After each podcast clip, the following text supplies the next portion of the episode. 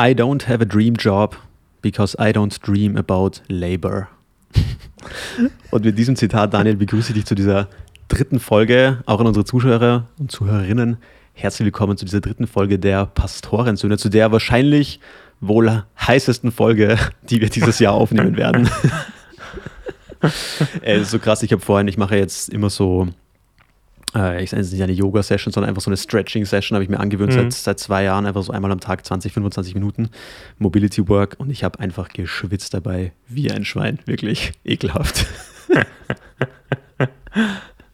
ja, ist ein Riesenthema. Ähm, ich finde es aber krass, dass in jeder Zeitung so Hitzerekorde, was tun bei heißem Wetter, Hitze-Live-Ticker, also als, als, als würden wir hier über einen Krieg reden, so. Weißt du, nach der Ukraine-Krise ist das der nächste Live-Ticker, den jeder abonnieren muss. Hitze-Live-Ticker. Und diese, das, das, das Niveau, das so, also das ist für mich Definition von Sommerloch, so.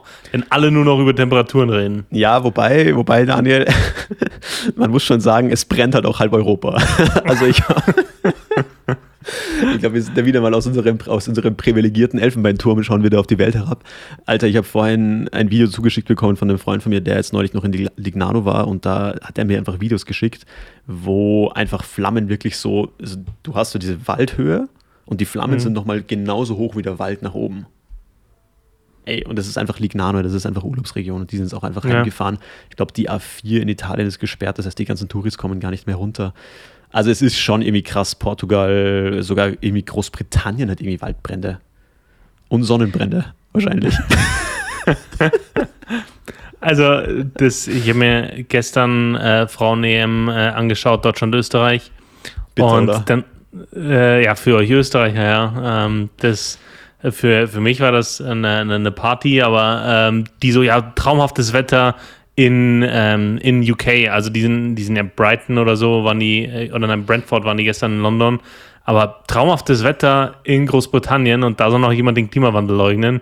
Ähm, also das war für mich äh, auch äh, krass und natürlich hast du recht, ähm, wenn man ja so in seiner Wohnung sitzt, dann ist es so, ist man da privilegiert. Ähm, ich kann das aber nicht einschätzen, wie krass es wirklich ist. So. Also, ob das nur so ein, so ein Fleck ist oder ob jetzt wirklich halb Europa brennt. Weißt du, was ich meine? Ja, ja. Na klar, also das ist ja immer, immer lokal so, aber trotzdem irgendwie, irgendwie krass. Und vor allem, wenn du ein Feuerwehrmann bist. Ähm, ja. Toller Sommer. Also wirklich, oder, oder am Bau oder so. Also, das ist ja schon echt, ja. echt krass. Ja. Ich meine, wir regen uns auf, dass die, die, Klima, die Klimatisierung in den Innenräumen nicht 100% perfekt ist. Also, ja, aber, aber, bezüglich Klimawandel hatte ich auch neulich einen lustigen Gedanken. Kennst du dieses eine Sprichwort, was ja immer sehr viel von den ganzen Linken oder so verwendet wird? Wenn, stell dir vor, es ist Krieg und keiner geht hin. Mhm. Und die meisten wissen ja nicht, dass dieses Sprichwort eigentlich weitergeht. Also die lassen einfach den zweiten Teil weg. Also es das heißt okay. eigentlich, stell dir vor, es ist, es ist Krieg und niemand geht hin, dann kommt der Krieg zu dir. Ach, was? Ja, genau, also so geht es eigentlich, gell? Ich habe nur gedacht, ja, stell dir vor, es ist Klimawandel und keiner geht hin, dann kommt der Klimawandel zu dir. Und ich glaube, der kommt ja auch zu uns. Also jetzt auch diese ganzen Lawinen und äh, Lawinen, sage ich schon, diese ganzen Gletschereinbrüche und alles Mögliche. Ähm, ja. ja. Ja, ist, ist, ist ein Thema. Ähm, aber ja, in beiden Fällen, also das, das, das ist jetzt schon ein Schock, weil dieses, stell dir vor, es kriegen, keiner geht hin, wird ja schon immer als Pazifismusaufruf äh, hergenommen. Aber wenn du es so im Ganzen nimmst, dann ist es ist die Kernaussage ja, ja, hey, wenn du dich nicht drum kümmerst, äh, wenn du nicht hingehst, dann holt sich irgendwann ein. So. Voll. Also dass man dass man es nicht wegschweigen kann. Voll. Das ist ja. ja. auch, also das ist ja auch jetzt eigentlich nichts Neues. Also das ist ja ganz ein altes lateinisches Sprichwort. Mhm. Ähm, eines der wenigen, die ich kenne, ja, si vis pacem parabellum. Also wenn du den Frieden willst, dann rüste dich für den Krieg. Und ich meine, wir haben das ja in unserer Politik in Deutschland vor allem oder ganz Europa ja seit dem Zweiten Weltkrieg irgendwie anders betrieben. Und jetzt kriegen mhm. wir ein mhm. bisschen so die, die Quittung. Jetzt sind ja die ganzen Nachrichten im Raum, dass die ganzen Sanktionen gegen Russland ja uns eigentlich mehr schaden in vielen Fällen. Mhm. Ähm, ich meine, Putin hat ja neulich bei einer Konferenz, ich weiß nicht, ob du das mitbekommen hast, wirklich äh, Deutschland ausgelacht, explizit Deutschland. Mhm. Ähm, Also wegen den Energiesparplänen, dass er sagt, was für ein Quatsch. Und da hat er ja auch recht, weil du wirst halt mit ein paar, mit einem, die Heizung ein bisschen runterdrehen, halt keinen messbaren Effekt erzeugen, was die Gaskonsum, den Gaskonsum betrifft oder die ganze Chemieindustrie oder die Industrie im Allgemeinen. Ja. ja. Also. Ja, da brauchst du einen größeren infrastrukturellen äh, Wandel, um das Ganze zu ersetzen. Aber äh, mit Russland, das fand ich auch spannend. Äh, ich hatte eine Vorlesung ähm, internationales Vertriebsmanagement und da hat der, der Prof auch gemeint, so in die Richtung, ja, er kann jetzt nicht mehr direkt nach Russland verkaufen, aber indirekt. Und das machen jetzt alle. Die haben jetzt genauso äh, weiterhin ihre Produkte wie vorher auch, nur dass die halt über Drittländer dann verkauft werden, über die Türkei, über den Iran, ähm, die dann im großen Stil Apple-Produkte oder so einkaufen und dann äh, nach Russland weiterverkaufen. Das ist halt eine Frage des Preises und keine Frage der Verfügbarkeit.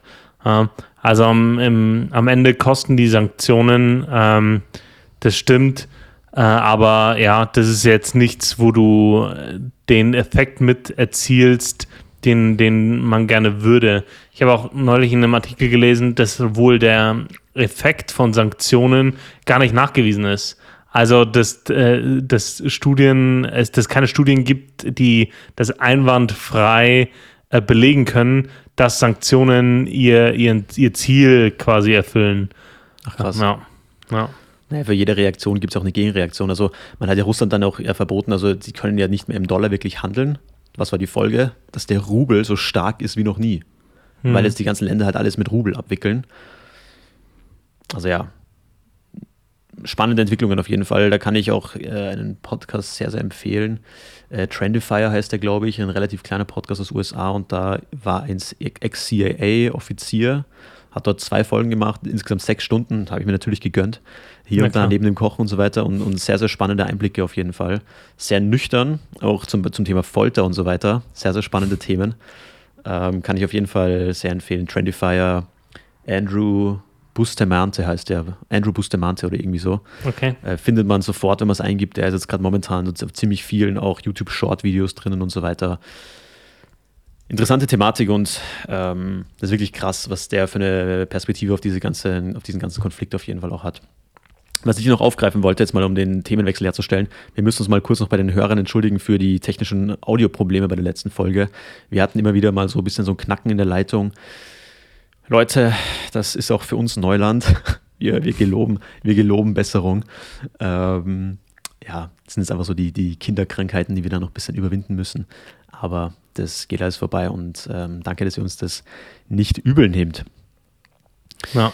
Ihr könnt gerne aber jederzeit Feedback äh, an uns schreiben, pastorensöhne at gmail.com, ähm, das Ö mit OE äh, pastorensöhne at gmail.com, äh, Feedback, äh, Kommentare, äh, weitere Dinge, die uns vielleicht im, im, im, beim Mischen oder beim Nachher nicht auffallen, die euch aber auffallen, bitte gerne melden.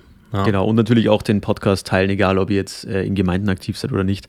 Ist natürlich ähm, bei Podcasts am Anfang immer super, wenn ihr mal ein bisschen Reichweite bekommt. Von dem her gerne ein bisschen pushen. Hm. Heute Meine, die lustigste Schlag. Ja, Entschuldigung. Weißt du, was jetzt sehr witzig ist? Ich, wir wollten jetzt zeitgleich mit dem gleichen Thema anfangen. Lieblingsschlagzeile der Woche. Äh, du hast gerade. Ja. ja, ich wollte auch gerade. Also die Hörer, wir haben uns nicht abgesprochen. Nee, äh, gar nicht. Sehr, sehr cool, Vorbereitung cool. gibt es ja nicht. Ähm, ja, deswegen, äh, das äh, finde ich das sehr witzig, als würden wir das schon drei Jahre machen und nicht, als wäre es die dritte Folge. Äh, ja, dann go first mit deiner Lieblingsschlagzeile. Meine ist sicher seichter als deine. ja, meine ist, Minister trinkt aus heiligem Fluss, Krankenhaus. Er wollte zeigen, dass er sauber ist. Das war meine Lieblingsschlagzeile Was? der Woche. Ja, äh, ein Minister in Indien hat aus einem äh, Fluss äh, so ein Glas voll äh, Wasser genommen, weil da, die haben irgendein Sau Sauberkeitsprogramm gestartet vor 20 Jahren. Und um zu zeigen, dass es wirklich wirkt, wollte er halt live on air zeigen, dass Wasser sauber ist, hat ein Glas Wasser aus dem Fluss genommen, hat es getrunken und musste am nächsten Tag ins Krankenhaus. Ähm, ja, äh, fand ich sehr witzig, aber diese, dieser Zusammen Zusammenhang, äh, Minister trinkt aus heiligem Fluss, äh, Gedankenstrich, Krankenhaus, Ausrufezeichen, so. Geil. Welche, welche, welche, Zeitung hat das publiziert? Oder welche, ja. welches Schundblatt? Unser Liebling Bild.de. Ah, sehr gut. Sehr gut. Ja. Sehr, sehr gut. Ja, aber man kann dem Burschen nicht nachsagen, hätte nicht an sein Projekt geglaubt. Also von dem nee. her voller Einsatz. Ja. Ähm, da gibt es auch dieses gute, gute Sprichwort: It's better to ask for forgiveness than to ask for permission. Ja.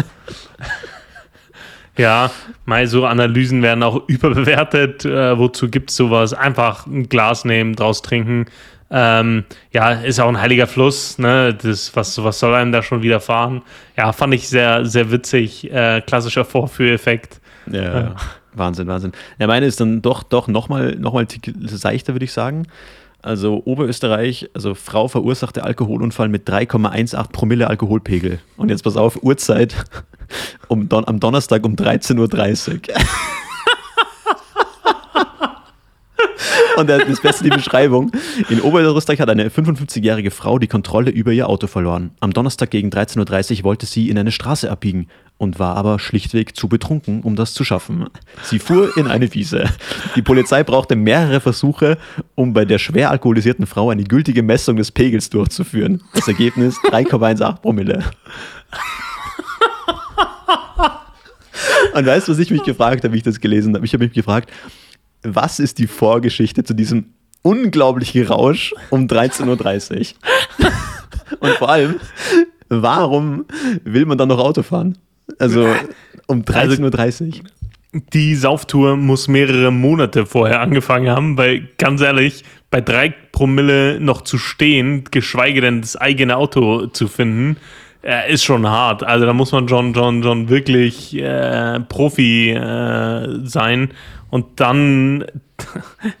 Da, wo einst meine Leber war, steht heute eine Minibar. Das ist wahrscheinlich. Sie hat den erfunden, Daniel. Diesen Spruch. Ja, ganz, ganz übel. Ja, äh, das, das wäre eine interessante Frage. Das wäre so ein Leserbrief. Bitte das nächste Mal dazu schreiben. Wohin wollte sie eigentlich? Das, das wäre hier eine relevante äh, Frage gewesen. Wo, wo muss man um mit drei Promille denn so unbedingt hin, dass man in sein eigenes Auto steigt? Ja, krass. Ja.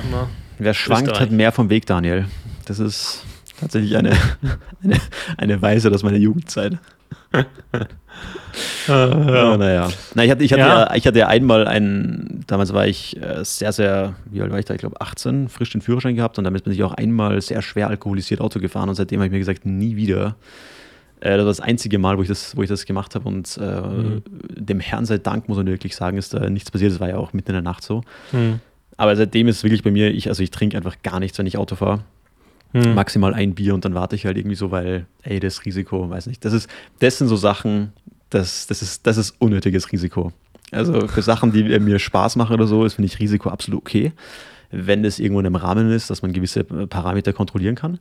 Aber ja, das, das verstehe ich einfach nicht. Also, die, nee. also nicht mal um sich selber so, aber du kannst ja einfach andere verletzen, die einfach nichts dafür können so. Mhm. Ja, das, das habe ich tatsächlich, das ist so eine, eines der Dinge, die ich nie gemacht habe.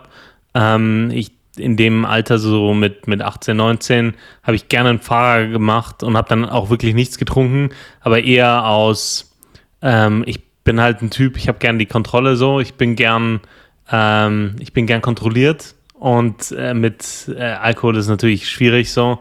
Äh, je mehr, desto unkontrollierter äh, ist man. Ähm, und äh, deswegen habe ich in dem Alter einfach gern Fahrer gemacht und habe dann äh, den Abend so für mich genossen, so, aber dann ohne Alkohol bin, bin gefahren. Ähm, also so richtig alkoholisiert gefahren, also diesen, diesen Kontrollverlust, den würde ich mir gar nicht zu, zugestehen. So. Okay. Ähm, ja. Ja, das, ist, das, ich weiß nicht, sollen wir die, die Story on air droppen? Das ist schon eine harte, eine harte Story, wie das dazu gekommen ist. Egal, das ist ja, ist ja mittlerweile ja. verjährt, von dem her kann man, das, kann man das schon mal ganz gerne erzählen. Also das war jedenfalls, da war ich auf jeden Fall von einer Feier gewesen und ich habe damit gerechnet, ich kann dort übernachten. So, und das ist, dann war ich halt dann dort und es war zu der Zeit, wo ich jetzt auch einfach im Glauben nicht wirklich gelebt habe, muss man auch sagen, und auch da einfach sehr viel äh, über meine Stränge geschlagen habe, was, was alkoholische äh, Eskapaden betrifft. Dann waren wir jedenfalls dort und dann hat mich irgendwann um 4 Uhr äh, mein Vater irgendwie angerufen und hat gesagt, Simon, ich brauche das Navi. Ist es Navi bei dir im Auto, weil der hatte irgendwie eine Dienstreise oder was. Ja, und dann war das tatsächlich im Auto und dann habe ich einen Kollegen gebeten, dass er möge doch mein Auto gerne ausparken, weil ich dazu gerade nicht in der Lage bin. und bin dann tatsächlich heimgefahren. Also das war echt, echt ein Wahnsinn. Habe dann natürlich total ähm, einen auf nüchtern gemacht, habe meinem Dad noch das Navi übergeben und äh, bin dann schlafen gegangen. Ey, aber seitdem never again. Also das ist ja echt, schäme ich mich heute noch dafür. Mhm. Aber ja, jeder macht das so seine, seine Jugendzünden, wie man sagt. Und da muss man wirklich dankbar sein, dass da nichts passiert ist. Und mhm. ja, don't drink and ja. drive, kids. Don't ja. drink and drive. Ja, ich hatte die, die, diese äh, Versuchung nur einmal äh, tatsächlich betrunken Auto zu fahren, aber da ging es eher darum, äh, ich, musste, ich musste nach Hause ähm, und ich war auf einer Party mit, mit einem, der einen äh, Fahrer gemacht hat, so, der gesagt hat, der will eh nichts trinken, er fährt. So, bei dem bin ich mitgefahren und dann so um 1 Uhr in der Früh hat er doch angefangen zu trinken. Und ich so, äh, dein Ernst so? Ich muss morgen um 6 Uhr, ich musste ich auf eine Hochzeit äh, mit einer äh, mit der Jugendgruppe so. Äh, ich so, ja, das äh, Junge, äh, ja, ich muss heim. Ne? Und er so, ja. Äh, Richtig kollegial von ihm auch. Ja, ja, so, so, ja, der hatte dann Lust und der hat dann seine Ex getroffen und dann, äh, keine Ahnung, ne, ist es emotional geworden. Und ich so, ja, ist mir, ist mir wirklich scheißegal. Ich muss heim. So, ich fahr auch selber. Ja? Ich fahr selber. Wenn du dir das nicht mehr zutraust, ist mir egal, ich trau's mir zu. Ich trinke dann ab jetzt nichts mehr und fahr, und fahr, fahr dann selber so. Und das, äh, ja, äh, ja, wollte er dann nicht und dann ist es hin und her gegangen und ich war angepisst und dann haben uns die Eltern von, oder die eine wurde abgeholt und dann bin ich bei ihr mitgefahren bis in die Stadt und bin dann nochmal sechs Kilometer heimgelaufen äh, und ich habe wirklich nicht geschlafen. Ich bin heim, habe es äh, geschafft, mich ins Bett zu legen und dann hat der Wecker schon geklingelt. Damit musste ich duschen, mich für die Hochzeit anziehen und raus. Ähm, ja, war, war eine kurze Nacht. Äh, aber ja, das, ähm, da ist es nochmal mir vorübergegangen, aber ich wäre gefahren so, weil ich musste pünktlich zu Hause sein. Das hatten wir ja schon das Thema, Pünktlichkeit ist irgendwie mir ein sehr, sehr hohes äh, Gut, ein sehr hoher Wert. Und da wäre ich auch betrunken Auto gefahren für. Wahnsinn. Aber ja, ist nicht dazu gekommen, ja. Nee. Ja, äh, wie schaffen wir das äh, jetzt von Alkohol-Eskapaden äh, auf äh, das Wort? ist ein harter Break, ist ein harter Break, der, egal. Ja. Äh, aber ich möchte an der Stelle noch vielleicht, ja, nee, egal. Egal. Hm? Mach los. Ich, ich mach die ja. Transition jetzt nicht kaputt. Ähm, nee. Wort der Woche, du bist dran, Daniel, die Woche. Ja, genau. Hat auch was mit Vollsein zu tun. Ähm, von daher passt es vielleicht dann doch ganz gut. Ähm, und zwar ist das Wort der Woche, das ich diese, äh, das ich mitgebracht habe, aus Johannes 10,10. 10. Und da steht folgendes: Ich aber bin gekommen, um ihnen Leben zu bringen, Leben in ganzer Fülle. In Johannes 10 äh, spricht Jesus und er äh, spricht zum, zum, zum Volk, also zu den Menschen, die gerade so äh, da waren und ihm zugehört haben. Äh, da waren seine Jünger dabei, da waren Juden dabei, äh, da waren ja alle, alle möglichen äh, Leute da. Und er beschreibt sich als den guten Hirten in dem Abschnitt. Ähm, er schreibt darüber, was äh, er äh, oder wie er den guten Hirten definiert oder was ihn gut macht. Und in diesem Zusammenhang schreibt er auch diesen Satz: äh, Ich bin gekommen, um ihnen Leben zu bringen, Leben in ganzer Fülle. Und ich habe ähm, das immer in, ähm, ähm, ja, einer eher ja, konservativeren Übersetzungen ähm, gelesen, zum Beispiel Elber, Elberfelder, und da steht, oder dann ist diese Fülle immer auf das Leben äh, bezogen, ja? Leben in Fülle. Und ähm, oder das äh, Leben äh, in Fülle mit der Bedeutung dann, dass es für äh, das einfach bedeutet, ja, okay, wir haben damit ewiges Leben so. Ne? Ähm, ich habe aber vor ja, ein paar Monaten oder einem Jahr einen Kurs gemacht, da haben die das anders äh, aufgegriffen, dieses Leben in Fülle. Und meine, meine Frage an dich ist einfach, äh, was, was kann das bedeuten oder was bedeutet das für dich? Wir haben das letzte Mal auch kurz äh, das Thema angeschnitten. Ähm, dies, also Hoffnung, die wir in diesem Leben haben und Hoffnung, die wir fürs Leben nach dem Tod haben. Ähm, aber das Leben in Fülle kann so viel mehr bedeuten. Und da, das ist meine Frage einfach äh, an dich, was, Ähm, was, was kann es für dich bedeuten oder was, was löst es in dir aus? Was, was denkst du, wenn du diesen Vers hörst und äh, liest? Ja, sehr, sehr gut. Magst du denn gerade, welche Übersetzung hast du vorgelesen? Das war äh, neue Genfer Übersetzung. Okay, also vielleicht nochmal für die Hörer, die jetzt heute bei der ersten Folge dabei sind. Also wir machen dieses Format, wir nennen das Wort der Woche, wo praktisch eine Person immer einen Bibelvers aus der Bibel vorliest, random aussucht und dann tauschen wir uns da ein bisschen darüber aus, weil wir beide ähm, sehr gerne die Bibel lesen und ja auch ähm, daran glauben. Genau. Magst du nochmal die neue Genfer machst du? Ja, neue genau. Genfer Übersetzung, ja, das ist also eine modernere Übersetzung. Magst du den nochmal kurz vorlesen, dass ich den da nochmal höre? Ja, klar. Ähm, und zwar ist es, ich aber bin gekommen, um ihnen Leben zu bringen, Leben in ganzer Fülle. Ja, da muss ich, da muss ich sagen, da finde ich, ich, also ich bin ja wirklich ein Die-Hard Elberfelder Leser einfach, das ist kein wirklichen Grund. Also ich bin damit einfach irgendwie groß geworden. Also meine erste richtige Bibel war meine, eine, meine Elberfelder Übersetzung. Also ich wurde ja so langsam daran herangeführt. Also das haben meine Eltern taktisch und strategisch sehr, sehr klug gemacht. Also ich habe erst wächst du ja auf mit diesen Kinderbibeln, dann kriegst du irgendwann deine erste, bei uns war das eine Hoffnung für alle, also eine einfachere Übersetzung, dass du das auch lesen kannst, einfach verstehst. Das Problem an der Bibel ist ja, gerade wenn Leute neu dazukommen, dass das ja ziemlich alte Texte sind. Also 70, vor, 70 nach Christus und viel älter, bis 1000 vor Christus und ich glaube sogar noch älter, keine Ahnung. Also sehr alte Texte aus, aus, aus verschiedenen Sprachen, die dann übersetzt sind ins Deutsche. Und bei diesem Übersetzungsprozess gibt es einfach manchmal Probleme. Deswegen ist die Ausdrucksweise da nicht immer die modernste, aber Elberfelder äh, schaut halt einfach, dass die Übersetzung möglichst nahe am Urtext dranbleibt, macht deswegen aber auch Abstriche, was die Formulierung betrifft. Das heißt, ähm, das ist dann teilweise das schwieriger zu verstehen. Wenn man sich aber daran gewöhnt, finde ich, dann, dann weiß man das irgendwie zu schätzen. So ist es bei mir. Ich tue mir sehr schwer, auch mit Schlachter und so weiter, äh, habe ich irgendwie nicht das, das gleiche Feeling vom Text irgendwie. Und viele Verse, also, wie sagt man, äh, merkt man sich ja dann schon und dann fühlen, kommen, fühlen die sich nicht so bekannt an irgendwie. Deswegen in dem, in dem Kontext möchte ich den Vers nochmal lesen im Elberfelder. Ich bin gekommen, damit sie Leben haben und es im Überfluss haben. Also ich habe es parallel jetzt noch hier aufgeschlagen bei mir für mich tatsächlich ein sehr wichtiger Vers, einfach aus meiner Vergangenheit herzusehen.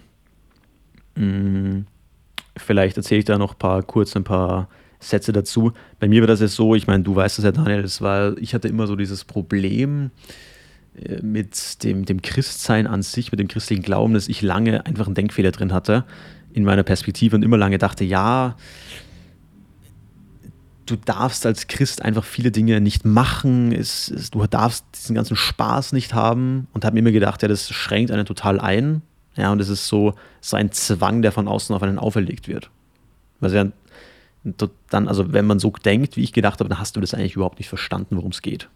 Muss man ja wirklich ganz klar sagen, weil Gott geht es ja eher darum, dass du eine Beziehung hast, also zu Gott weil wir sind ja seine Geschöpfe und Gott gibt uns diesen freien Willen, dass wir entscheiden dürfen, wollen wir mit Gott leben oder wollen wir nicht mit Gott leben. Wir sind keine Marionetten, wir haben diesen Free Will und es ist für Gott absolut okay, wenn wir diesen anderen Weg gehen, auch wenn er traurig ist. Wir sehen es in der Bibel, es ist Freude über jeden Einzelnen, der umkehrt.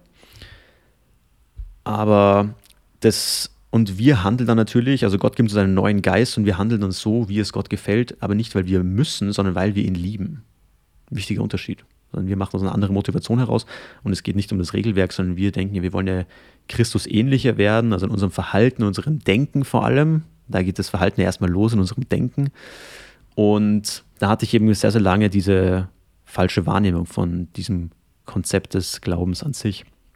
Und deswegen habe ich dann auch eben viele Dinge getan, die, also ich habe mich ja komplett ausgelebt, äh, viel Party, Hobbys, äh, wir haben Alkohol vorhin gesprochen, also ich hatte ja, glaube ich, mit 18 schon zweimal, war ich praktisch im Koma gewesen. Also äh, ja, sehr viel, sehr viel in diese Richtung gehabt. Und deswegen war, ist mir dieser Vers über die Jahre immer und immer wichtiger geworden. Und ich habe den damals natürlich schon mal gelesen, aber wahrscheinlich nie so richtig verstanden. Und deswegen finde ich das Schöne ja, dieses, diese, diese Kernbotschaft, diese eine der Kernbotschaften der Bibel. Wir kriegen unsere Sünden vergeben und Gott, Jesus ist gekommen, damit wir Leben haben und es im Überfluss haben. Also er gibt uns nicht nur Leben, so, sondern es im Überfluss, also wahnsinnig, wahnsinnig toll. Um auf deine Frage zurückzukommen, wie, was kann das bedeuten? Jetzt natürlich zu freestylen, ein bisschen schwierig. Also ich würde mal sagen, es hat für mich mal so zwei Anwendungsbereiche. Einmal der erste Anwendungsbereich, äh, Leben in dieser Welt, also was mein jetziges Leben betrifft und einmal was mein zukünftiges Leben betreffen wird in der Ewigkeit, also das, was nach dem Tod kommt, wobei wir da ja nicht so viel wissen, aber doch schon einiges wissen. Leben in dieser Welt. Ich denke, man kann da auch einen Vers zurückschauen. Da steht da drin, mm, oder warte, ich glaube vorher. Genau, nee, es geht ja im gleichen Vers sogar. Also das ist ja eigentlich nur der zweite Teil des Verses 10, Johannes 10, Vers 10. Und hier steht da, der Dieb kommt nur, um zu stehlen und zu schlachten und zu verderben. Hier ist gemeint einfach der, der Widersacher, Gottes Gegenspieler, der Satan. Ja, manche nennen das ein Teufel. Ich finde, Teufel ist immer so ein Kinderwort irgendwie. schwierig. Aber das heißt, wir haben diesen Gegenspieler und den muss ich in diesen Vers natürlich auch mit hineinnehmen. Das heißt, wir haben einen Gegenspieler und der Gegenspieler will, dass wir ja Dinge tun, die uns schaden. Ja, wenn ich meine, wenn ich die Ehe breche, dann schadet es meiner Ehe, dann schade ich mir damit mir selbst. Wenn ich einen anderen Menschen töte, schade ich mir damit selbst, weil es mich meiner Freiheit beraubt. Wenn ich lüge, schade ich mir letztendlich auch selbst und vor allem schade ich natürlich auch Gott dadurch. Ja. Aber die Sünde ist ja schlecht für den Menschen. Das heißt, Gott will ja das Gute für den Menschen und nicht das Schlechte. Das ist mal das Erste. Und wenn wir jetzt eben mit Gott und für Gott leben, dann hat das auch zur Folge, dass wir einfach ein befreiteres Leben haben. Bei mir weiß zum Beispiel jeder, wenn er mich was fragt, dann sehe ich ihn einfach, ich, ich lüge die Leute nicht an. Ist manchmal ein bisschen, ein bisschen unangenehm für die Leute. Wir haben letzte Folge auch ein bisschen drüber gesprochen, so. Kann auch negative Konsequenzen haben, so. Aber es macht das Leben einfach einfacher. Und ähm, nicht immer, aber für mich persönlich schon, weil ich dann irgendwie mehr darauf klarkomme, weil ich doch ein sehr festes Werte, Wertegerüst habe, nach dem ich mich richten kann. Es gibt mir einfach eine Orientierung und dann werde ich nicht durch bestimmte Strömungen hin und her getrieben irgendwie in meiner Identität. So, sondern das ist einfach ziemlich, ziemlich fix einfach. Ähm, des, deswegen auch dieses Leben in dieser Welt, das macht das Leben einfacher. Gottes Prinzipien sind gut für uns, daran glaube ich fest. Ja, zum Beispiel auch das Prinzip der Ehe, ja, ist ein tolles Prinzip. Ähm, wobei ich das natürlich noch nicht so krass beurteilen kann, weil ich noch nicht verheiratet bin, aber.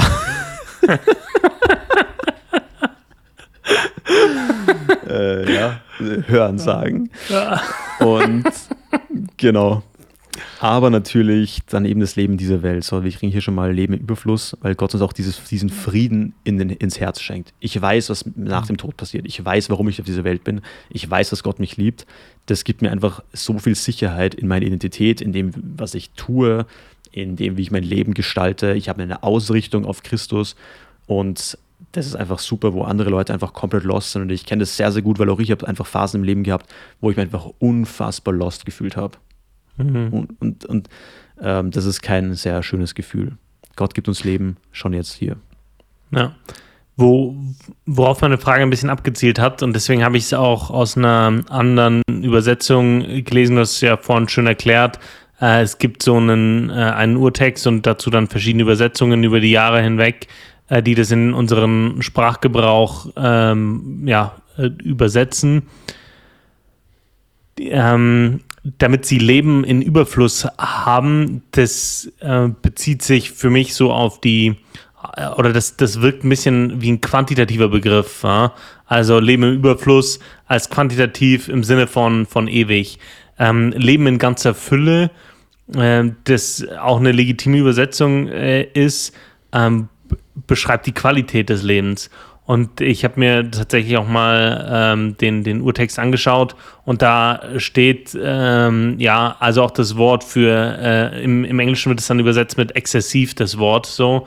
Äh, gibt verschiedene ähm, Übersetzungen, aber das, diese, diese Fülle, dieses äh, Grenzenlos, ähm, diesen Überfluss, das, das ist da definitiv äh, drin. So, und Leben in ganzer Fülle als qualitatives Merkmal ist äh, vielleicht widersprüchlich zu dem, was, was du vorhin schon gesagt hast, dass, äh, äh, dass man sich freiwillig einschränkt. Ähm, hier und da aus dem Bewusstsein, dass es nicht gut ist für mich. Ja, das machen wir in, in vielen Dingen. Wenn, wenn man Sport macht oder so, dann macht man das ja auch, zum Beispiel in der Ernährung, dass man sich freiwillig äh, einschränkt und nicht jeden, äh, sich nicht jeden Mist reinzieht. Ja, das, das ist ja, oder wenn man lernt, dann äh, schränkt man sich vielleicht in, in seinen Hobbys äh, ein, um, um da ein besseres Ergebnis zu erzielen. Also dieses, äh, diese freiwillige Einschränkung ist ja nichts äh, per se Schlechtes. Aber ähm, auch das Thema, also in der Regel wird es immer äh, darauf bezogen, dass ja, du hast dann so äh, ein, ein, Leben nach, nach dem Tod. Ähm, ich finde es aber auch ganz, ganz wichtig, was, äh, das, das hast du ja auch ein bisschen angeschnitten, ähm, dass es hier schon, schon, schon Auswirkungen hat auf unser Leben, äh, weil es unsere Qualität verbessert durch das Wertesystem, ja, weil all das, was die Bibel ja als nicht gut definiert, ähm, ist ja, und das hast du auch äh, ja sehr gut gesagt, nicht gut für uns so. Und das hat immer auch Auswirkungen auf uns selber. All das, äh, das wir tun im Leben, das, das nicht gut ist, das schadet uns ja äh, genauso. Ähm, aber es ist für mich, äh, das Leben mit Jesus macht mein Leben besser. So. Und das ist, weil manchmal wird es so dargestellt wie, ja, du musst jetzt halt auf ein paar Dinge verzichten und äh, ja, du, du bist halt schon, schon sehr eingeschränkt, auch in deiner Sichtweise. Und du, ähm, ja, du weißt ja auch, dass Christen äh, auch in der Vergangenheit schon äh, Nachteile benachteiligt wurden aufgrund ihres Glaubens. Ähm, das äh, ja, äh, kann also auch durch, durch die Ehrlichkeit und so können einem ja auch Nachteile entstehen. Und dieses, dieses, ähm, dass das Leben äh, schlechter wird, so dass das, das Leben hier auf dieser Erde, das, das, das sehe ich nicht so. Und vielleicht liegt es daran, dass wir sehr privilegiert aufwachsen, weil wir das halt nicht erleben, dass der IS an unserer Tür klingelt und uns nach unserer äh, Religion äh, fragt. Aber äh, trotzdem ähm, löst dieser Vers bei mir und des, deswegen lässt er mich auch über die letzten Monate nicht los, ähm, diese, diese Hoffnung oder diese Gewissheit aus, dass ich definitiv besser dran bin äh, mit Gott, mit Jesus als ohne ihn. Definitiv definitiv. Also ich glaube, diese, diese Kritik kommt ja auch viel aus der, aus der säkularen Welt, ja, des Atheismus und so weiter, dass ja Christ, dass das eingeschränkt wird und so weiter und dadurch, dass das über auch viele Jahre im Religionsunterricht an Schulen auch so gelehrt wird. Ich meine, mhm. ich war damals kurz äh, in der Schule im Religionsunterricht. Ich habe mich dann davon, in Österreich gibt es eine tolle Regel und du kannst dich einfach davon befreien lassen. Nice. Ja, natürlich nehme ich deine Freistunde. Ja, bitte. Ja, dann, dann habe ich am Anfang habe ich das trotzdem mal angeschaut einfach, oder angehört, einfach aus, aus Interesse. Und das erste, was sie gesagt hat, war katholischer Religionsunterricht. Und das erste, was die Lehrerin gesagt hat, ja, sie glaubt ja persönlich da jetzt auch nicht dran, hm. aber so und so. Und denke ich mir, was für ein Armutszeugnis. Ähm, das ist ja wie wenn ein Mathelehrer sagt, ja, er persönlich findet das ja auch jetzt nicht gut, Mathe, aber er macht es halt irgendwie er sieht jetzt auch nicht den Sinn in diesen ganzen, in den, in, in einmal eins und, und, und in der Kurvendiskussion, aber wir müssten es halt irgendwie machen. Also ich fand das so ein Armutszeugnis schon damals eben als wirklich junger Gymnasialschüler, wo ich mir gedacht habe, was ist denn das? Mhm. Also da war ich wirklich, wirklich entsetzt. Und äh, ich meine, natürlich ist es dann klar, dass immer mehr Leute das auch dann irgendwo ablehnen, wobei ich glaube, dass es momentan ist jetzt immer mehr junge Leute auch mehr wieder dafür interessieren. Ich glaube, so die krasseste Phase des Atheismus, die haben wir momentan, glaube ich, hinter uns. Und ich meine, wir haben halt in den Medien einfach sehr, sehr viele Leute, die da sehr präsent sind, die andere Meinungen vertreten, weil es, man muss, glaube ich, auch einfach sagen, dass es viele Leute, die irgendwie gläubig sind, einfach nicht interessiert, äh, jetzt einen Podcast zu machen, wie wir das machen oder ähnliche Medien zu machen. Und ich glaube, da müssen wir uns selber mal auch ein bisschen an den eigenen, an der eigenen Nase packen und auch ein bisschen äh, einfach in den Medien aktiver werden, weil die Medien nicht eins zu eins die Realität darstellen oder widerspiegeln. Das mhm. ist immer so das Problem, dass wir immer denken, das, was wir in den Medien sehen, gerade so im Internet, das ist die Realität. Nein, das ist nicht die Realität, aber es ist ein Abbild der Realität. Und das Problem ist, dass das Internet immer mächtiger und immer größer wird und immer ein größerer Teil unseres Alltags ist und dadurch unsere Meinung, unsere Wahrnehmung der Welt auch immer mehr beeinflusst. Und ich denke, das ja. ist schon, dass da dieser Cultural Shift, der in jeder, also du hast ja jederzeit diesen Cultural Shift. Die Frage ist nur, wie schnell vollzieht er sich? Und ich denke, dass der das schon nochmal auf jeden Fall beschleunigt, dass da einfach ähm, das Christentum einfach über viele Jahre, die letzten Jahre einfach oft nicht so präsent war, zumindest im europäischen Raum. Bei mhm. den Amerikanern ist es ja wieder anders. Ja, es, da ist es anders. Ich glaube auch, dass ähm, wir da eine, eine, Änderung oder eine Veränderung der, der Gesellschaft hin zu mehr Spiritualität haben und damit der Suche nach Sinn ähm, und der, damit auch eine höhere Offenheit für, für Religion. Ähm, ich habe mir einen, spannenden Podcast angehört von, mit Thea Dorn. Äh, ist eine, eine, eine, deutsche Philosophin und, und Buchautorin, die macht in Deutschland das äh, literarische Quartett. Und ähm, die, die hat auch gemeint, die, die Corona-Krise hat sie äh, gläubig gemacht, ja? also mhm. äh, weil sie äh, da den, den Sinn oder die Frage nach dem Sinn und die Frage nach etwas, das größer ist, als der Mensch ähm, da für sich beantwortet ähm, oder eher beantwortet sieht, äh, weil sie es nicht in den Menschen selbst sieht. Und das fand ich ganz spannend. Ähm, aber ich finde auch unter Christen hat man das schon manchmal, dass das stark betont wird. Ja, Gott hat uns ja kein, kein Leben ohne Probleme äh, versprochen, so, ne? Äh, ja, das Leiden gehört halt zum, zum, zum, zum Christsein und zum, äh, äh, zum christlichen Leben dazu. Und ich, ich habe mich schon gefragt, oder wenn ich diesen Satz sage, ähm, Jesus gibt dir Leben in Fülle, also weil, was ich den Menschen ja deutlich machen will, ist, dass Leben mit Jesus besser sein äh, ist als, als ohne ihn. Und ich habe mir schon die Frage gestellt, okay, bin ich oder muss ich einen Disclaimer einbauen, äh, dass ja unter den und den Voraussetzungen oder das und das musst du schon sehen äh, oder das ist ja nur als, als Metapher zu betrachten oder ob, ob man das einfach so sagen kann, weil ich will ja niemanden anlügen so, ne? Ich will, ich will ja niemandem sagen, hey, das Leben mit Gott ist, ist super und dann äh, bekehrt er sich und alles wird, wird richtig mies so, ne?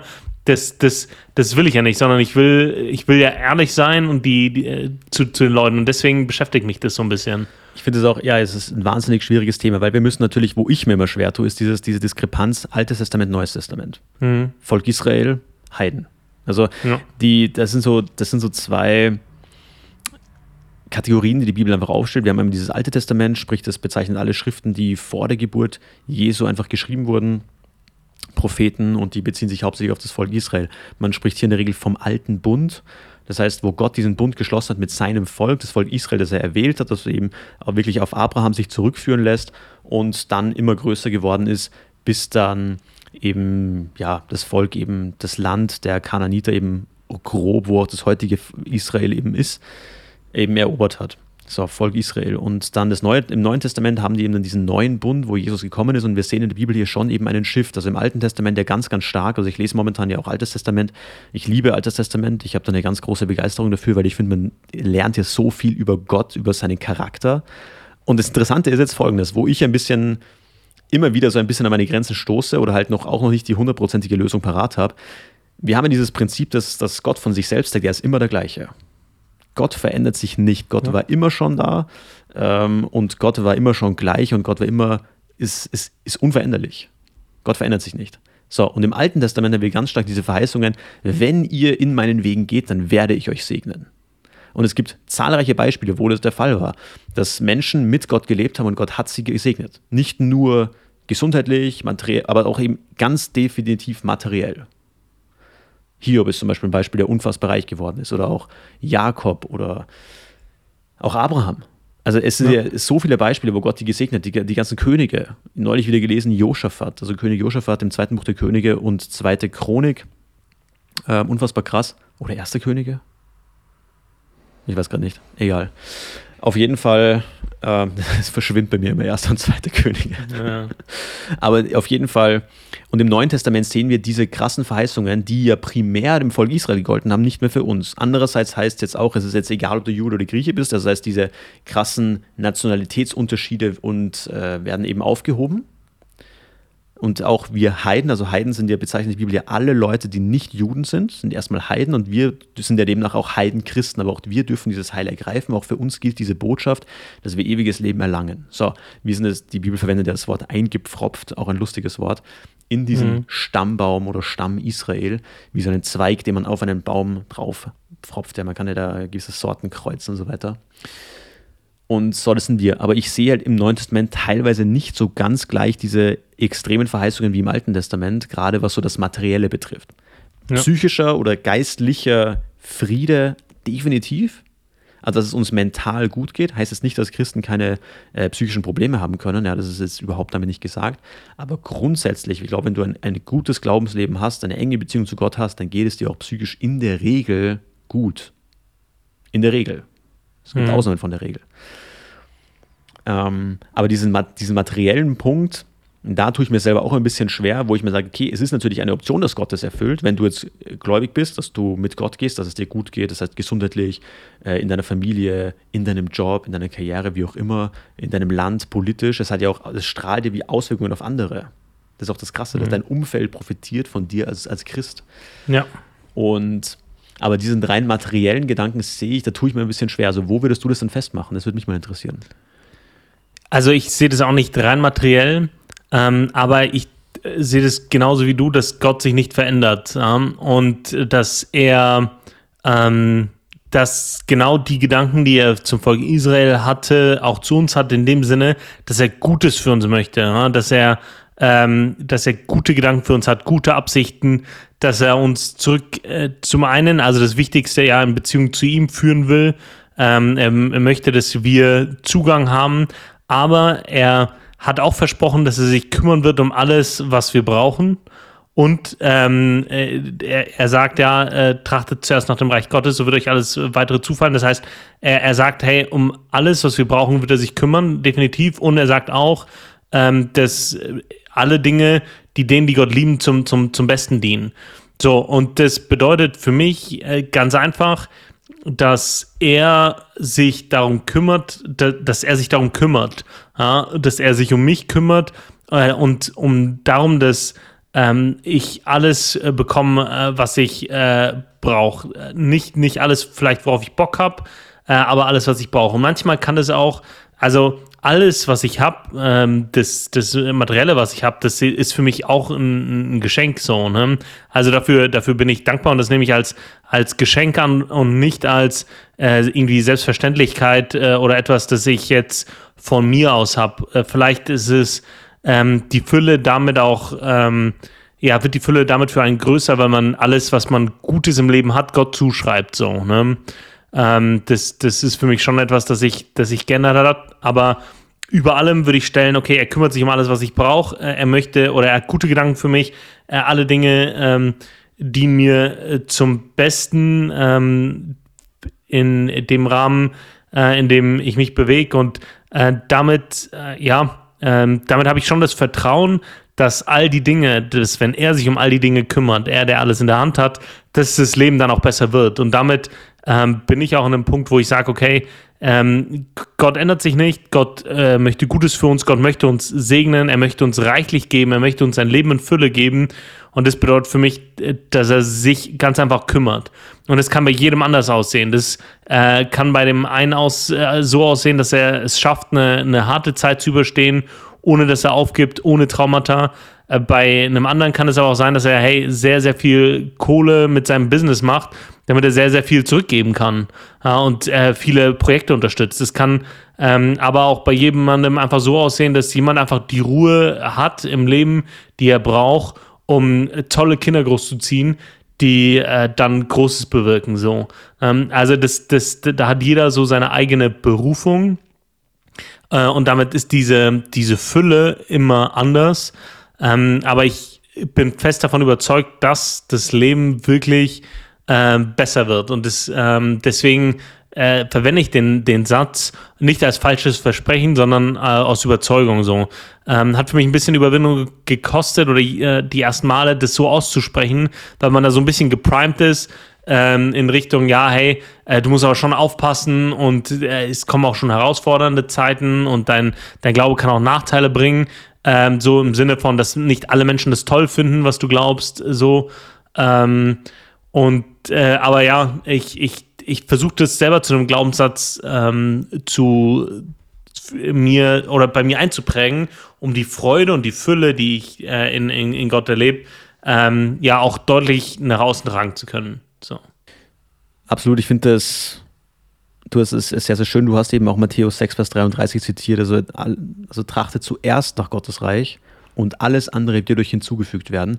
Heißt aber für mich auch, mache ich das denn überhaupt? Trachte ich denn wirklich zuerst nach Gottes Reich?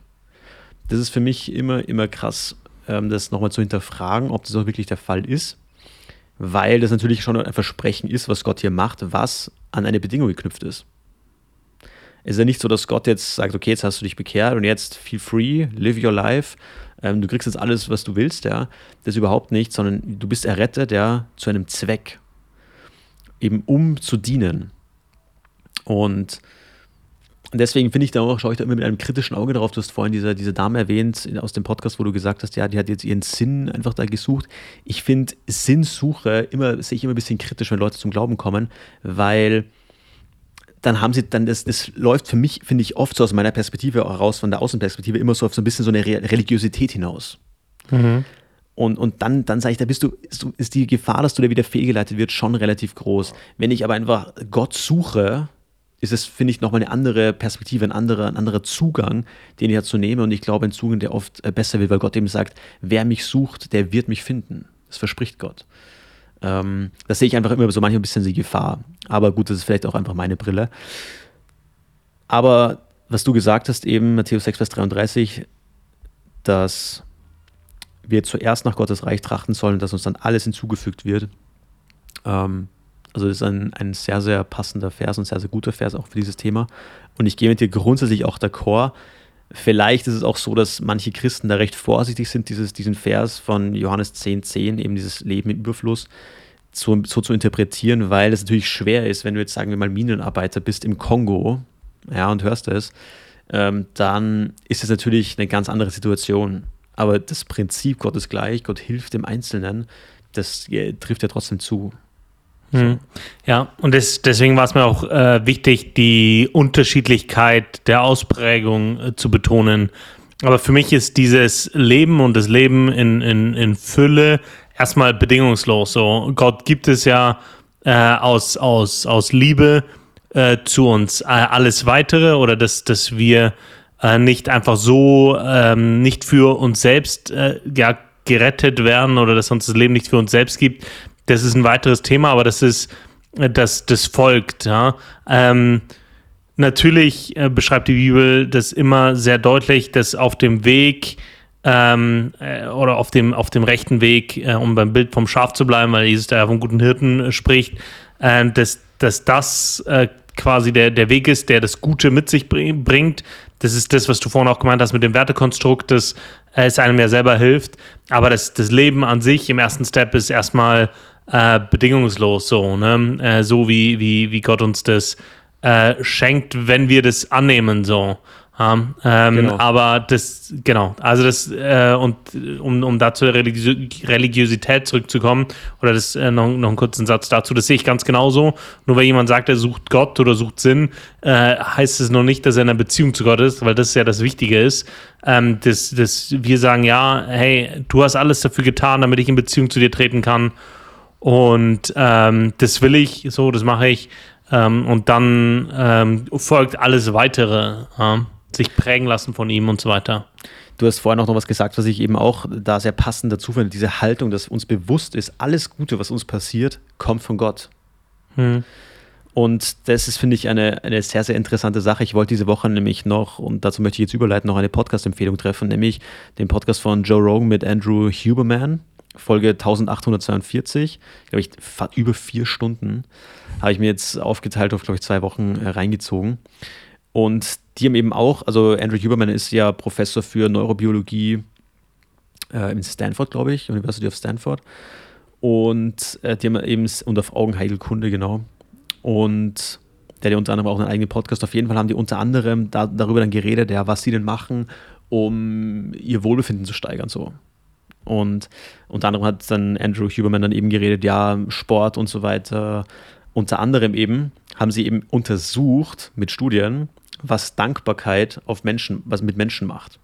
Und die haben festgestellt, dass deine, dass deine Hormonausschüttung von Dopamin und Serotonin, also deine Glückshormone, extrem Gefühl ist, wenn, also extrem steigt, also deine Glücksgefühle extrem steigen, wenn du eine effektive und regel, also regelmäßige äh, Practice of Thankfulness hast, also so eine Dankbarkeitspraxis, die du in deinem Leben äh, praktizierst. So, und das, mhm. jetzt kommt der spannende Twist das ist nicht dann, damit ist nicht gemeint, dass du jetzt da sitzt und einfach dankbar bist und dass dann deine Glücksgefühle steigen, sondern mhm. bei den Leuten wurden diese, diese extremen Spikes beobachtet, wenn sie A, Dankbarkeit empfangen oder wenn sie jemanden beobachten, dem gerade Dankbarkeit entgegengebracht wird.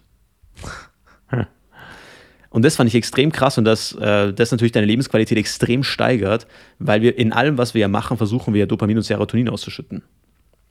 So, das heißt, die Schlussfolgerung für mich ist ja auch, dass, dass man eben selber anderen Leuten diese Dankbarkeit ausdrückt, eben für andere. Hm. Und dadurch die Lebensqualität von anderen Leuten erhöht und aber eben auch, dass, dass man sehr wohl schauen kann, dass man sich selbst in eine Position manövriert, in der man Dankbarkeit entgegengebracht bekommt. Hm. Und da sind wir wieder beim Dienst für andere. Also das fand ich so spannend, dass das praktisch auf einer säkularen Ebene jetzt auch praktisch wissenschaftlich untersucht wurde, weil du eben Hormone so krass messen kannst mittlerweile und Hormonausschüttungen. Ja. Und dass eben die wissenschaftlichen Daten das wieder einmal belegen, dass die Bibel einfach gut für den Menschen ist. Hm. Und dass diese Prinzipien Gottes gut für den Menschen ist. Es gibt Überfluss, also Leben im Überfluss, allein schon durch dieses äh, Dankbarkeitsprinzip. Ich weiß nicht, machst du irgendwas in deinem Leben, wo du ja, das würde mich mal echt interessieren, was, wo du irgendwie regelmäßig mit Dankbarkeit praktizierst oder wie du das probierst, in, dein, in deinen Schädel ein bisschen reinzukriegen, weil wir Menschen schauen ja doch eher, also ich zumindest, man schaut ja viel leicht auf das Negative. Hm. Also ich, äh, ich bin keiner, der sich am Abend hinsetzt in sein Bett und dann sagt, okay, äh, fünf Dinge, für die ich heute dankbar bin. Ähm, was ich aber mache, ist, und das habe ich mir in, in, das war mir wichtig für mein Gebetsleben, dass ich immer mit Dank beginne. So. Also immer, wenn ich, äh, wenn ich zu Gott bete, wenn ich mit ihm rede, beginne ich mit Dank. Äh, die Dinge, für die ich dankbar bin. Und das prägt zuerst mein Gebe Gebet und dann gehe ich auf die Dinge, ähm, wo ich äh, ja Fürbitte für jemanden habe oder wo ich eine Herausforderung habe, ähm, aber ich starte immer zuerst ähm, äh, mit Danken so und das, das für die Dinge, die er mir gegeben hat, äh, jeden Tag für meine Frau mehrmals. Äh, es ist pure Gnade, das ist so eines der größten äh, Geschenke. Ähm, aber auch für sowas wie die, die Pastoren in meiner Gemeinde. Also für die danke ich äh, jeden Tag. Und ich bin an sich eigentlich eher ein defizitorientierter Mensch, tatsächlich, weil ich Dinge eher besser machen möchte. Ähm, das, äh, weil ich auch für viel zu viele Dinge Verantwortung ähm, fühle und dann eher schaue, okay, was kann ich wo besser machen? und mein, oder zu danken oder mit, mit Dank zu beginnen, auch für ähm, ja, Menschen, ähm, in, in, in der Gemeinde, für, für Menschen in meinem Alltag, äh, hat mein, mein Verhältnis zu denen auch nochmal verändert. So. Aber da, da praktiziere ich Dankbarkeit, indem ich das, das voranstelle. Hast du da eine, eine Praxis? Ja, ich habe die dieses Jahr angefangen. Also ich habe eben auch immer wieder gemerkt, Gebetsleben, dass es oft sehr problemorientiert ist. Und das ist ja an sich, also für Probleme zu beten, ist ja an sich was Gutes. Ähm, man muss dann immer natürlich diese, diese Balance herstellen aus es ist eine Beziehung. Und ich würde jetzt auch nicht mit meiner Freundin oder so immer nur über Probleme reden. So. Ja. Und äh, deswegen, also es gibt ja auch diese Phasen des Gebets, das müssen wir jetzt nicht heute, das macht es gleich einen zu großen Sack auf, wenn wir da jetzt noch anfangen, über äh, das Gebet so zu sprechen, also wie wir zu Gott sprechen. Aber ich habe dann auch gesagt, okay, ich möchte das bei mir einfach ändern, weil ich da einfach Defizite feststelle, eine Disbalance eben habe. Und seitdem habe ich das angefangen, dass ich mir jeden Morgen wirklich drei bis vier Dinge, das erste, was ich morgens mache, ist, dass ich mir, also das, also wenn ich mich hinsetze und meine Bibel lese und dann bete, dass ich mir wirklich drei Dinge jeden Tag aufschreibe, für die ich aktiv dankbar sein will.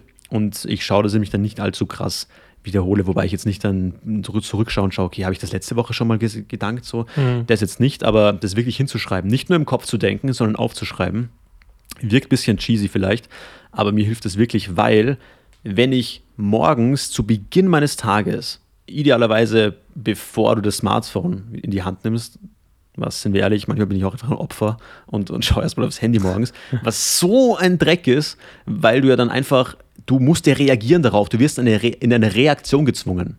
Du machst nichts aktiv. Du wirst immer nur in eine Reaktion, du hast einen Reaktionszwang. Und reagieren ist immer schlechter als agieren. Auf jeden Fall, wenn ich es schaffe, das Smartphone morgens nicht anzufassen, dann mache ich meine stille Zeit, lese, lese eine Bibel und mache mein Gebetsleben. Und dann beginne ich auch mit den ersten drei positiven Dingen, weil wenn ich morgens aufstehe und Dankbarkeit ausdrücken kann, wie kann ich dann einen schlechten Start in den Tag haben? Gar nicht. Und ich habe neulich auch was gehört, während ich mich beim, beim Training aufgewärmt habe. Ich höre teilweise auch da gerne Podcasts oder so, wenn ich mich vor dem Gym morgens eben warm mache. Und der hat auch immer so gesagt, ja, okay, wie sieht denn ein idealer Tag aus? Und wieso setzt, setzt du das nicht jetzt um, wenn du jetzt schon das als Ideal hast? Und das ist zum Beispiel ein Tag, ich möchte jeden Tag eigentlich positiv beginnen. Das ist für mich mhm. extrem wichtig. Und wenn ich morgens Dankbarkeit zum Ausdruck bringe gegenüber meinem Schöpfer oder gegenüber einer, einer, einer höheren Macht, ja, äh, mit der ich auch noch, die ich auch noch kennen darf und, und anbeten darf und auch die auch andersrum zu mir kommuniziert, dann ist es doch herrlich, weil dann habe ich jeden Tag einen guten Start und es äh, bringt mich ein gutes Mindset und hilft mir extrem. Ist nicht immer einfach, Also manchmal sitzt man schon da und denkt sich, gerade wenn man stressige Phasen hat, wo man sich denkt, boah, also schreibe ich denn jetzt heute? Aber man findet immer irgendwas und ja, das ist eine, eine wahnsinnige Hilfe für mich persönlich. Also ich weiß nicht, wie lange ich das machen werde, dass ich das wirklich so ähm, religiös hinsetze und aufschreibe, ja. Aber an sich ist das, ist das eine tolle Angewohnheit und ich bin ja generell ein Riesenfan von Gewohnheiten, ja, äh, gute, gute Angewohnheiten äh, sind ja der Grundstein für ein gutes Leben. Und ja, momentan ist das so meine, meine Practice. Und ich versuche auch immer, wenn ich mit anderen Leuten rede, dass ich das denen auch ausdrücke. Also, ähm, also ich, ja, vielleicht bin ich da ein bisschen emotionaler als andere Menschen, aber ich sage das Leuten auch super gerne, wenn, wenn, sie, wenn mhm. ich irgendwas toll finde und bringe das auch zum Ausdruck, einfach weil ich das einfach mega wichtig finde und ich glaube, das wird viel zu selten gemacht. So. Ja. Also natürlich jetzt nicht, wenn es irgendein Quatsch ist, aber wenn es eine, einen legitimen Grund gibt, dann versuche ich das zu sehen und versuche das zu machen. Aber natürlich, da habe ich auch noch äh, viel zu lernen. So. Ja. Ja, spannend. Ich denke, das Thema äh, Morgenroutine, stille Zeit, das können wir ähm, auch nochmal aufgreifen. Äh, du hast jetzt zwei Podcast-Tipps gedroppt mit ähm, Joe Rogan und Trendly Fire. Ähm, Trendy Fire, ich glaube ich. Friendly Fire? Trendy Fire. Tr trendy. genau, Trendy Fire. Friendly Fire. Ja, okay. Äh, nice. Ich habe mir Trend, Trendly aufgeschrieben, aber Trendy Fire macht mehr Sinn, ja. Ich kann es ähm, auch mal googeln, aber ich bin jetzt gerade ehrlich, ehrlich gesagt. Wir haben, wir haben also für die Zuhörer, wir haben jetzt gerade Freitag, 18 Uhr, äh, nach der Arbeit. Ich bin richtig durch von der Arbeit. Du hast ja sogar gesagt, du bist krank heute, gell? Ich bin krank, ja. Ey, ja, Alter, wir, bin, wir haben richtig schön Rollen getauscht. Ja, ja, absolut. Ähm, aber ich habe mir gedacht, also, na, meine Frau hat auch gemeint, ja, dann muss die Podcast-Aufnahme absagen. Sag ich, habe ich eine Stimme? So, ja. Also, dann nehme ich auch Podcast auf. Also, ist ja, das war keine, keine Frage. Ähm, Alles für den Podcast. Ja, absolut. Äh, ja, ähm, aber ich habe dann auch noch einen Do Doku-Tipp äh, der Woche, äh, vielleicht dann auch als Rausschmeißer. Ähm, Doku-Tipp der Woche: die Jagd nach Hitlers Uranwürfeln. Ah, sehr schön. Sehr schön. Hit, Hitty ist einfach immer ein Banger. Ist immer, immer ein Banger. Also du, du findest so, so eine Doku über, über den, den Planeten, du findest so eine Doku über, keine Ahnung, äh, das Mittelalter und 500 Dokus zu Hitler. Und was ist denn das mit Hitler-Dokus? Also die Jagd nach Hitlers Uranwürfeln. Also ganz. Ich, ich habe das gesehen und habe gedacht, was? Ey, aber es ist, ja, es, ist, es, ist ja auch, es ist auch eine faszinierende Zeit, muss man auch ehrlich sagen. Also, und ich glaube, das wird auch noch mal ein bisschen zunehmen, weil es hat ja, es wurde ja schon viel, wird ja auch viel tabuisiert und ja, darf man Witze über Hitler machen und so weiter. Äh, Gibt es ja, gibt's ja diesen ganz bösen Witz, den man da, den man da erzählen kann. Der ist, der ist ja so also das ist eigentlich auf Englisch, das ist von irgendeinem englischen Comedian, habe ich dann gesehen. Also ich klaue das Material jetzt praktisch ein bisschen. Also mir ist der Name leider entfallen, also er hat das so gesagt, ja. Ähm, es gibt ja, über Hitler wird ja viel gesprochen so. Und das immer, wenn man über Hitler spricht, ist immer ein sehr dunkles Thema, immer eine Schwere, weil sechs Millionen Juden, ja, die da einfach, einfach industriell und geplant getötet wurden. Aber, aber niemand spricht ja über diese, über die Hunderttausenden Zigeuner und, und Roma und Sinti, die da genauso getötet wurden. Ja, und warum? Und dann eher so auf Englisch die, die Punchline. Because we as humans, we always want to focus on the negatives.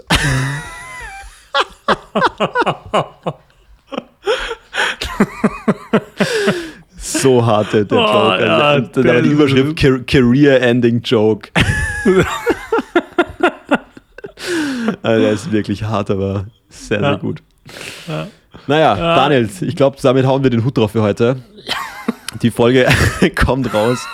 Wieder regelmäßig Montag. Montag um 0 Uhr 1 geht die Folge online. Jetzt jede Woche eben auf Spotify und auf Apple Podcasts. Feedback gerne an uns. E-Mail-Adresse pastorensoene.gmail.com. Daniel, was gibt es von deiner Seite noch? Mit Hitler kann man jede gute Folge ähm, beenden. Von daher, ähm, ich bin raus. Äh, schöne Woche euch. Ciao, ciao.